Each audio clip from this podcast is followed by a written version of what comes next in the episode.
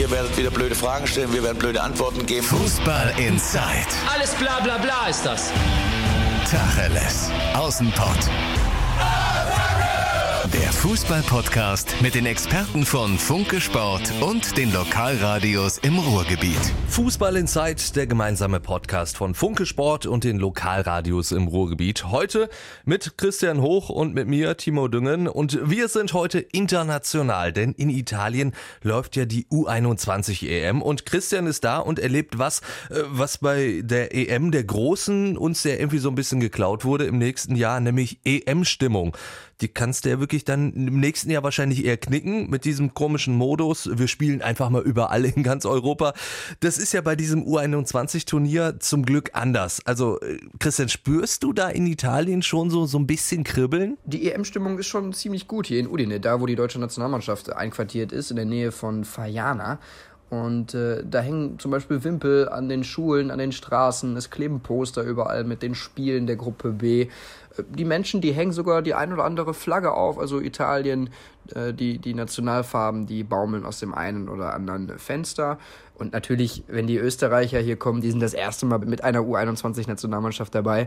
Also die haben hier gestern Udine richtig aufgemischt. Schon morgens, mittags haben sie da äh, in den Cafés und Restaurants gesessen, Ziehharmonika gespielt, Mundharmonika gespielt, dazu gesungen. Das war schon ein ziemlich lustiges Bild und, und auch ja einfach ein Ausdruck davon, dass die M-Stimmung schon ziemlich gut ist. Was natürlich äh, wahrscheinlich auch daran liegt, dass bei so einer U21 EM ja mittlerweile nicht mehr nur noch irgendwelche Bubis spielen, die ja bei ihren Vereinen nur den Kader auffüllen. Also da muss man sagen, das ist ja schon richtig Qualität. Also hier spielen bei dem Turnier wirklich die besten Talente, die besten U21, beziehungsweise auch ein paar, die etwas älter sind, ihrer, ihrer Klasse, ihrer Nation. Also es ist Frankreich dabei, es ist England dabei, es ist Deutschland dabei, Italien, Spanien. Das sind richtig große Fußballnationen mit zum Teil richtig großen Fußballern auch schon. Also der Topstar ist ja natürlich zum Beispiel Chiesa von Italien oder ein Luka Jovic war bei Serbien dabei. Gut, die sind jetzt schon rausgeflogen, aber der wird jetzt eben seinen Dienst bei Real Madrid antreten. Und was auch alles so ein bisschen reizvoller macht, ist, dass es drei Gruppen gibt, a vier Mannschaften, insgesamt zwölf Teams und nur vier davon qualifizieren sich für das Halbfinale. Das heißt, die deutsche Mannschaft jetzt zum Beispiel, die kann nach dem 3 zu 1 und nach dem 6 zu 1 gegen Serbien immer noch rausfliegen, theoretisch.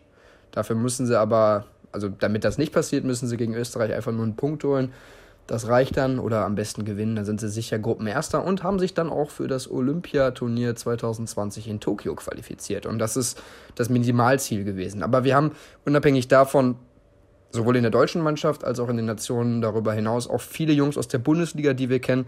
Bei Polen ist es Kowniacki von Düsseldorf, bei Belgien ist es Luke Bacchio von Düsseldorf. Bei der deutschen Nationalmannschaft, da spielen eigentlich fast nur Bundesligaspieler, Nadim Amiri, Mahmoud Dahoud. Also das sind schon Namen, da, da kann man teilweise mit der Zunge äh, schnalzen. Bei den Franzosen ist es Dembele vorne drin, bei den Engländern Calvert Levin, den man aus der Premier League kennt. Also da sind schon einige gute Spieler dabei, die auch noch Potenzial haben.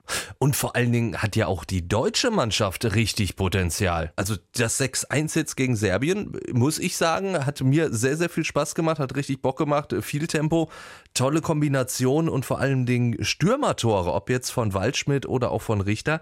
Dabei hat Stefan Kunz ja eigentlich noch vor der EM ja lustigerweise so ein bisschen gejammert, ne, dass er ja nicht ganz so viele typische Stürmer im Kader hätte.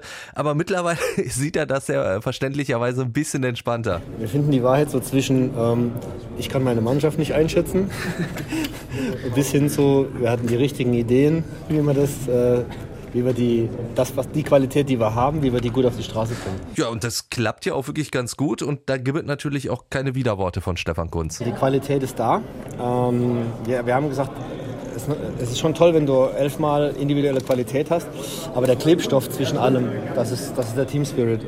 Und da haben wir halt den Vorteil, dass wir jetzt schon relativ lange zusammenarbeiten ähm, beziehungsweise nochmal, ich bin, also wir können in ihrer Entwicklung die Spieler begleiten, aber sich entwickeln müssen die Spieler. Und wenn ich jetzt Marco Richter zum Beispiel nehme, ähm, in welchem Fitnesszustand, äh, in welchem Selbstvertrauen er gekommen ist, oder Luca Waldschmidt, äh, der ein absoluter Führungsspieler äh, geworden ist in, in Freiburg unter Christian Streich. Äh, das ist natürlich ein optimales Zusammenspiel, wenn man die PS so auf die Straße kriegt.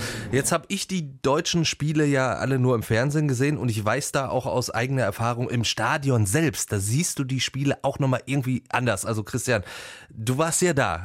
Wie hat dir die deutsche Mannschaft bis jetzt gefallen in diesem Turnier? Also die deutsche Nationalmannschaft die macht hier wirklich einen guten Eindruck. Also sie hat ja vor zwei Jahren, 2017, hat sie das Turnier gewonnen, die EM in Polen. Und da ist sie nicht so gut reingekommen wie, wie jetzt in das Turnier. 3 zu 1 gegen Dänemark, da waren eigentlich nur die ersten 30 Minuten nicht gut. Danach war auch das solide, souverän und ungefährdet. Und ja, beim 6 zu 1 gegen Serbien, das war wirklich Vollgasfußball in den ersten 36 Minuten. Das war Tempo, das war aggressiv, das war Präsenz. Das hat richtig Spaß gemacht zuzusehen. Tolle Kombination dabei, gut die Räume bespielt. Und ich glaube auch einfach dieser Team Spirit, die, dieser Team Spirit, die diese Mannschaft schon wieder hat, ähm, dass der nochmal entscheiden wird. Also Robin Koch hat verraten, dass Jonathan Tah, der ist ja U21-Kapitän, der ist auch schon A-Nationalspieler, dass der sich nach dem 6 zu 1 in der Kabine hingestellt hat und erstmal diejenigen gelobt hat, die nicht zum Einsatz gekommen sind. Und das spricht für ihn, das spricht für die Mannschaft, die dann auch den Auswechselspielern applaudiert hat. Also das sagt schon ziemlich viel aus, dass sich in diesen ersten Tagen hier in Udine, in Fajana, ja, einfach schon ein Gerüst gebildet hat, auf das aufgebaut werden kann. Diese Mannschaft hält zusammen und das kann ihnen dann in den K.O.-Spielen zugutekommen. Finde ich lustig, weil genau das passt ja wirklich zu dem, was, was Stefan Kunz sagt. Ne? Der merkt auch, der Zusammenhalt in der Truppe, der ist ganz, ganz wichtig. Wir haben äh, mit den Spielern, die nicht zum Einsatz kamen, die haben heute noch ein paar Läufe gemacht, weil ich morgen nicht die Mannschaft trennen möchte. Äh, dass eine Gruppe im Hotel bleibt, die andere ähm, trainiert, trainieren muss. Ich kenne das, äh, war ja mal bei Weltmeisterschaften dabei, wo man nicht so tragende Rolle gespielt hat. und dann wollen wir lieber morgen zusammen regenerieren und äh, wäre auch schön, wenn viele von den äh, Familien, die ich auf der Tribüne gesehen habe, können auch morgen zu uns kommen und äh, können ihre Jungs besuchen, beziehungsweise umgekehrt. Jetzt gibt es aber auch im deutschen Kader eine ganz, ganz merkwürdige Situation. Also da hast du nämlich jetzt zwei Torhüter mit Nübel und mit Schubert, die beide zur neuen Saison beim gleichen Verein, sprich auf Schalke spielen könnten oder eben nicht. Also die ganzen Diskussionen um eine mögliche Vertragsverlängerung oder einen möglichen Wechsel von Nübel, das Fass will ich jetzt gar nicht wieder aufmachen. Das haben wir in unserer letzten Folge von Fußball in Zeit sehr, sehr ausführlich äh, besprochen. Könnt ihr ja vielleicht auch nochmal reinhören. Aber ich meine, dass Schubert jetzt ein Kandidat auf Schalke ist, das ist ja kein Geheimnis. Merkt man das den beiden an? Ich meine, du, du hast ja mit dem einen oder anderen da auch schon gesprochen. Mit Alexander Nübel konnten wir hier noch nicht sprechen. Der hat äh, keine Lust mehr, sich zu allen möglichen Spekulationen erst einmal zu äußern. Weigert die, verweigert die Mixzone. Auch bei den Medienrunden ist er bisher nicht dabei gewesen. Markus Schubert, der hat gesprochen, der wollte sich aber zu den anhaltenden Gerüchten über einen möglichen Wechsel zum FC Schalke 04 nicht äußern, hat nur gesagt, ja, Schalke ist ein großer Club, aber das sind andere auch. Äh, er, er müsse erstmal das Turnier abwarten, will da den Fokus drauf legen. Und ja, er würde sich auch mit Nübel mal über andere Vereine unterhalten, wollte jetzt nicht explizit auf Schalke eingehen. also die halten sich da ziemlich bedeckt. Und äh, dementsprechend ist das jetzt anhand der Aussagen auch schwer einzuschätzen, ob es jetzt eine schwierige Situation für die ist. Was klar ist, ist, Nübel ist die 1, Schubert ist die 3, Müller ist die 2. Und äh, daran wird sich nichts ändern, vielleicht an den Vereinen der beiden. Also ich merke schon, da müssen wir uns wohl noch so ein bisschen gedulden. Dank dir, Christian, weiterhin noch viel Spaß in Italien.